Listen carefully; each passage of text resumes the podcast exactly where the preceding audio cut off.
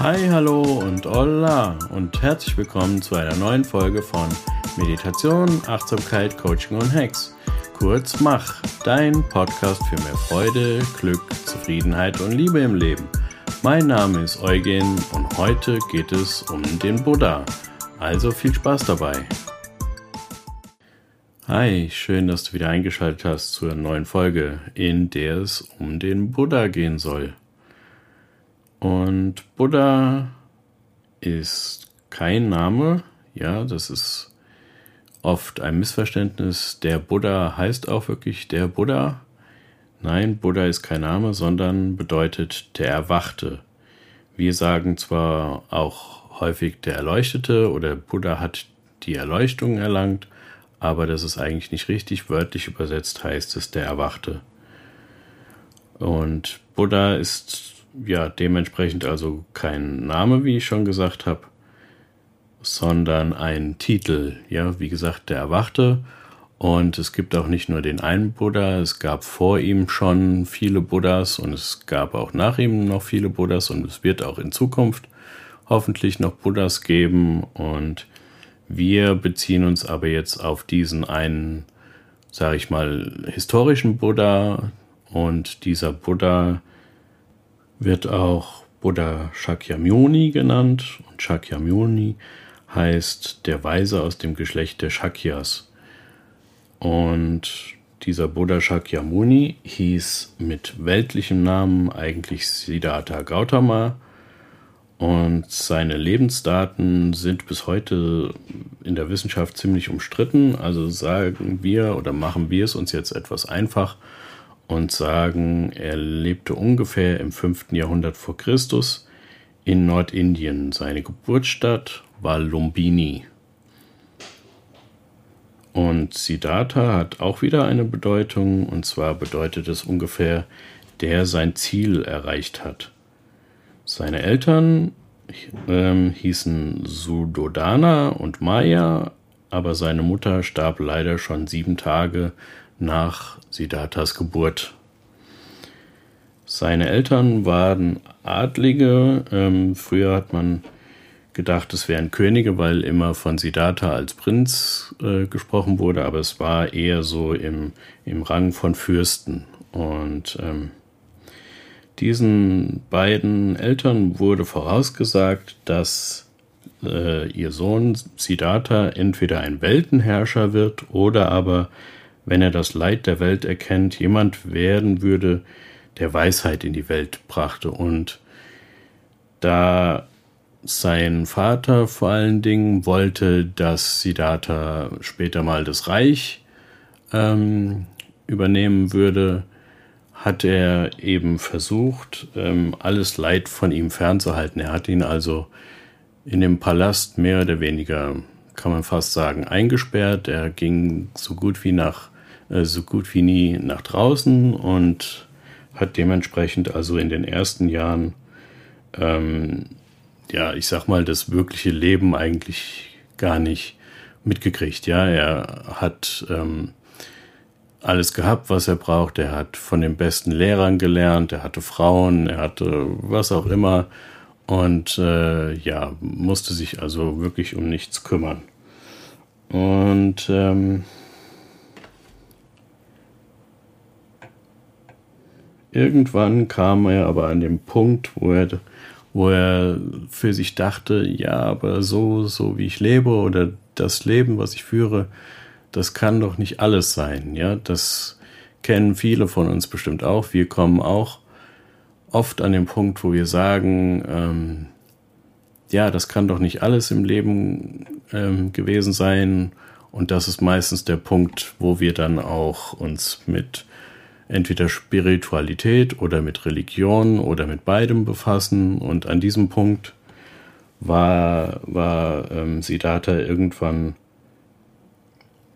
dann auch. Und ähm, eines Nachts hat er sich dann einen Diener geschnappt und ähm, ist also quasi getürmt, ist, hat sich äh, noch einen Pferdekarren geschnappt und ist mit ihm nach draußen gegangen und hat quasi die Welt erkundet.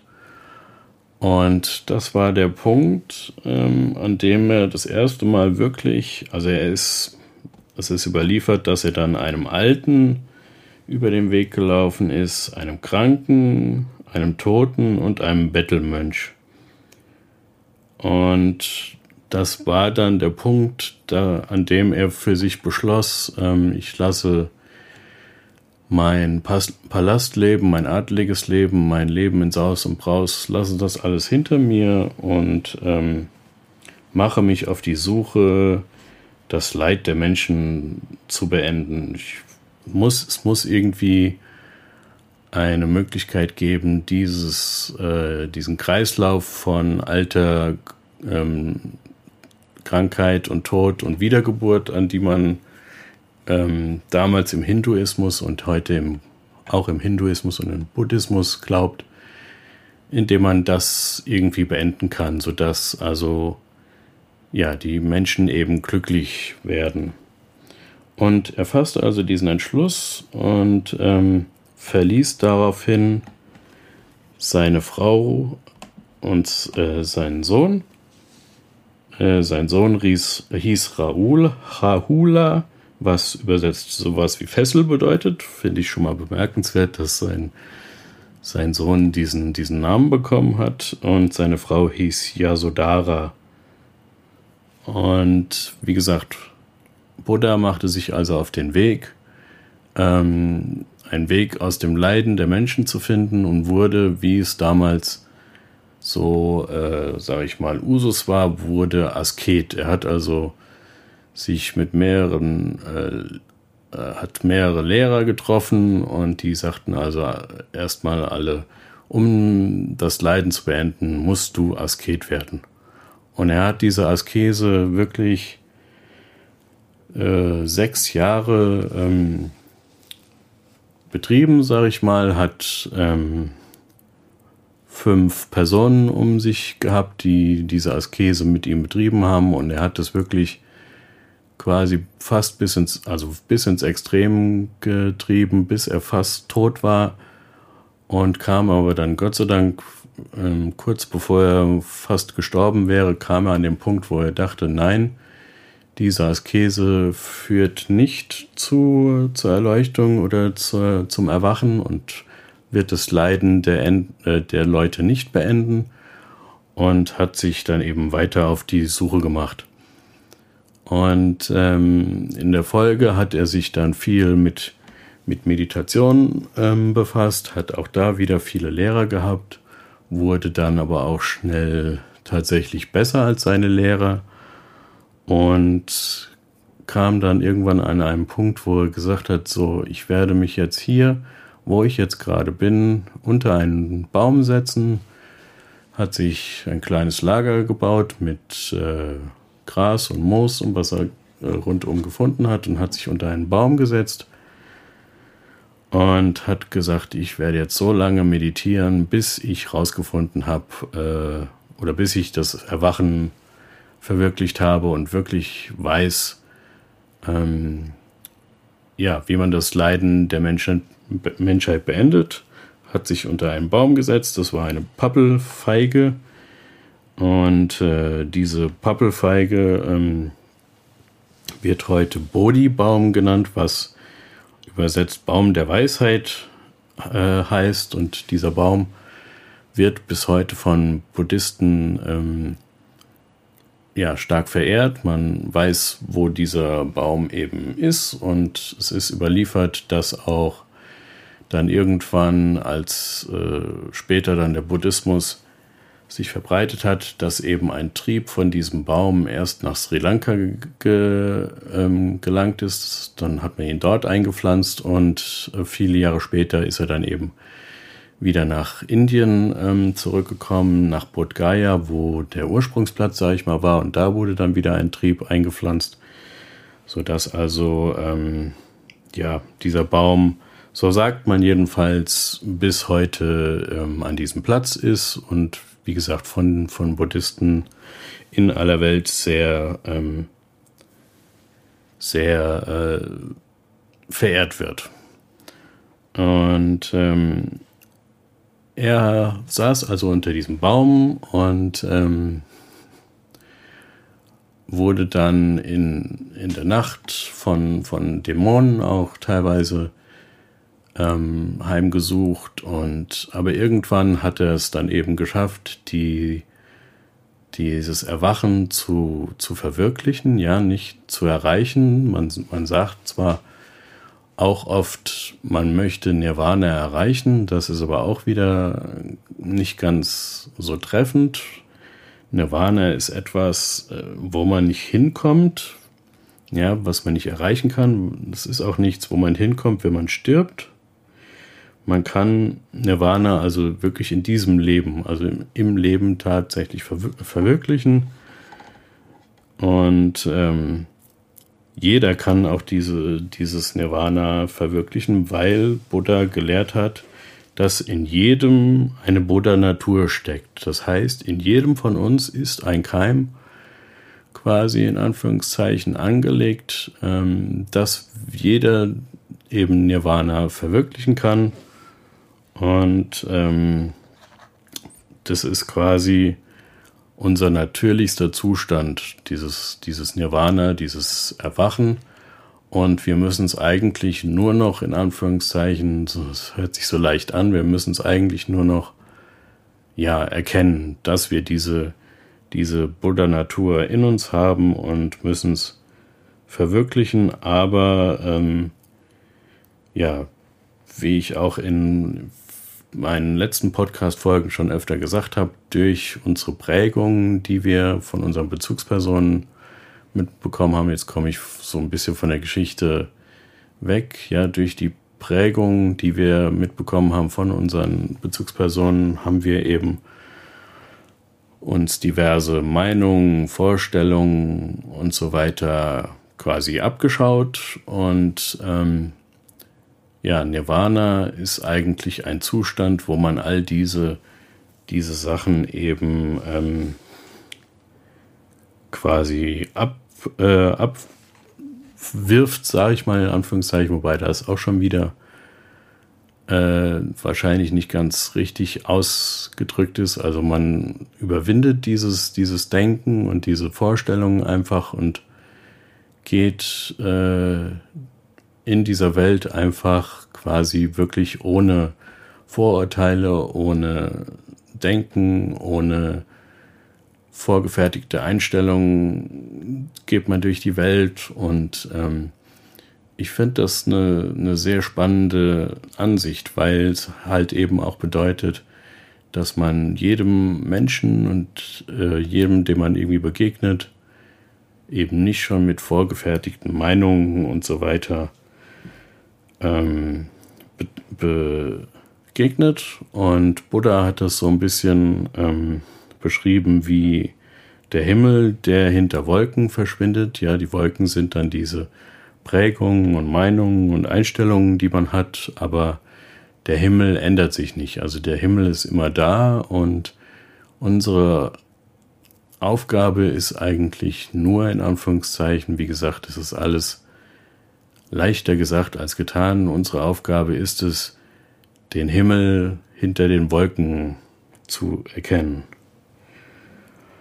Und jetzt kommen wir wieder zur Geschichte von, von Buddha. Entschuldigung für die kleine, ähm, für den kleinen Exkurs. Ähm, nach seinem Erwachen äh, ist er so durch die Lande getingelt und wollte eigentlich gar nicht ähm, erst sei das, was er für sich erkannt hat, wollte er eigentlich erst gar nicht weitergeben, hat sich dann aber irgendwann doch dazu entschieden und äh, ist, in, ist in einen Wildpark bei Isipatana nahe Benares gegangen, ist wie gesagt in Indien.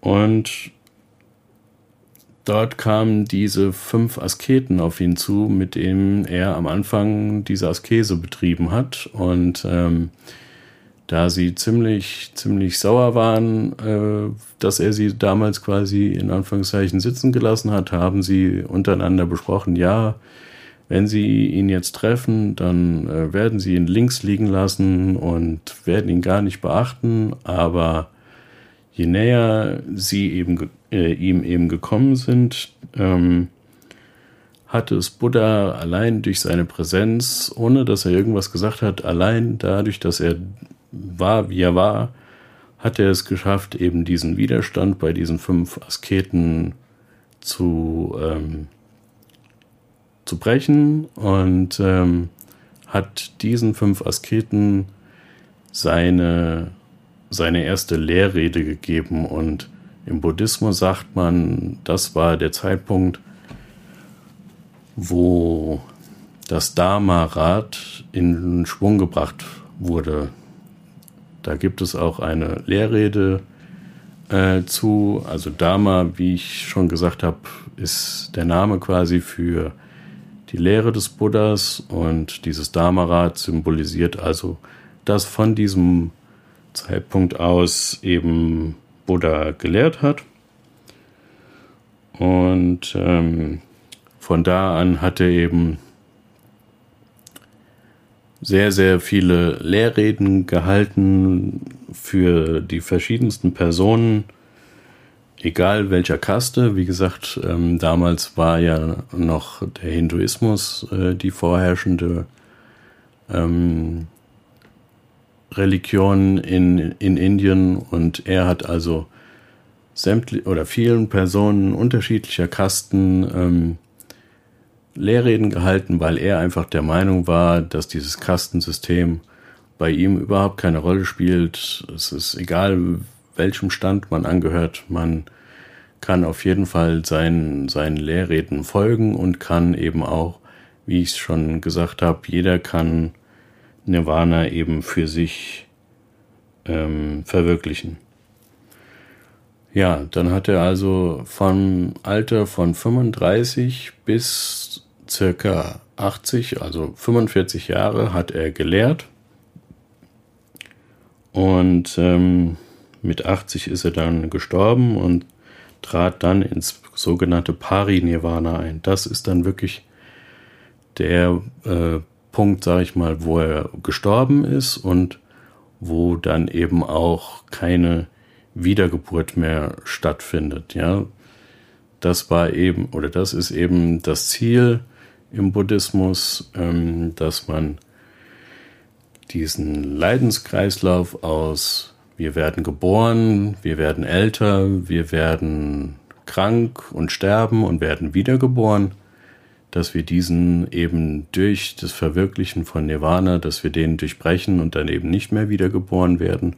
Das unterscheidet eben Buddhismus von, von den anderen, sage ich mal, Weltreligionen, wo quasi ähm, man eigentlich so lange leben will wie möglich und ähm, ja, so, beim Buddhismus ist das eben anders, aber da werde ich in einer der nächsten Folgen noch näher drauf eingehen. Jetzt war es erstmal, wer ist eigentlich der Buddha und was ist Buddhismus und was sind da so die Kernaussagen. Das folgt also in einer der weiteren Folgen.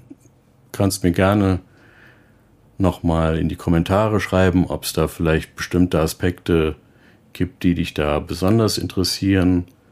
Aber ich muss natürlich gleich dazu sagen, dass ich jetzt kein ausgebildeter buddhistischer Lehrer bin. Ähm, da gibt es also viele, viele, viele, sehr viel bessere Leute. Ich kann also wirklich nur einen kurzen, oberflächlichen Abriss darüber geben und freue mich aber schon darauf, dir da das Ganze ein bisschen näher zu bringen und freue mich, wenn du in der nächsten Folge wieder einschaltest.